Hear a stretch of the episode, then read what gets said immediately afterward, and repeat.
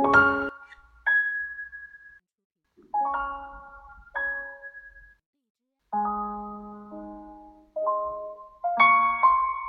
らしの基本。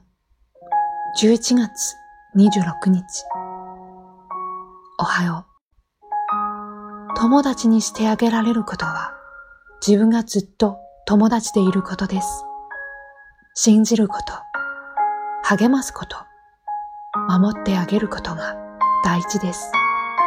今日も丁寧に。こんにちは。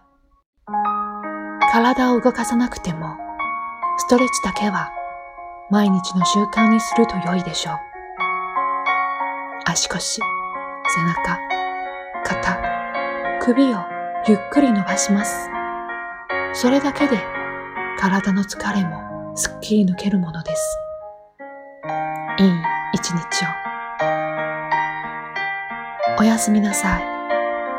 今日も一日お疲れ様でした。我慢もしたし、素直な自分でいられました。自分なりに精一杯やりました。暖かくしてお休みください。また明日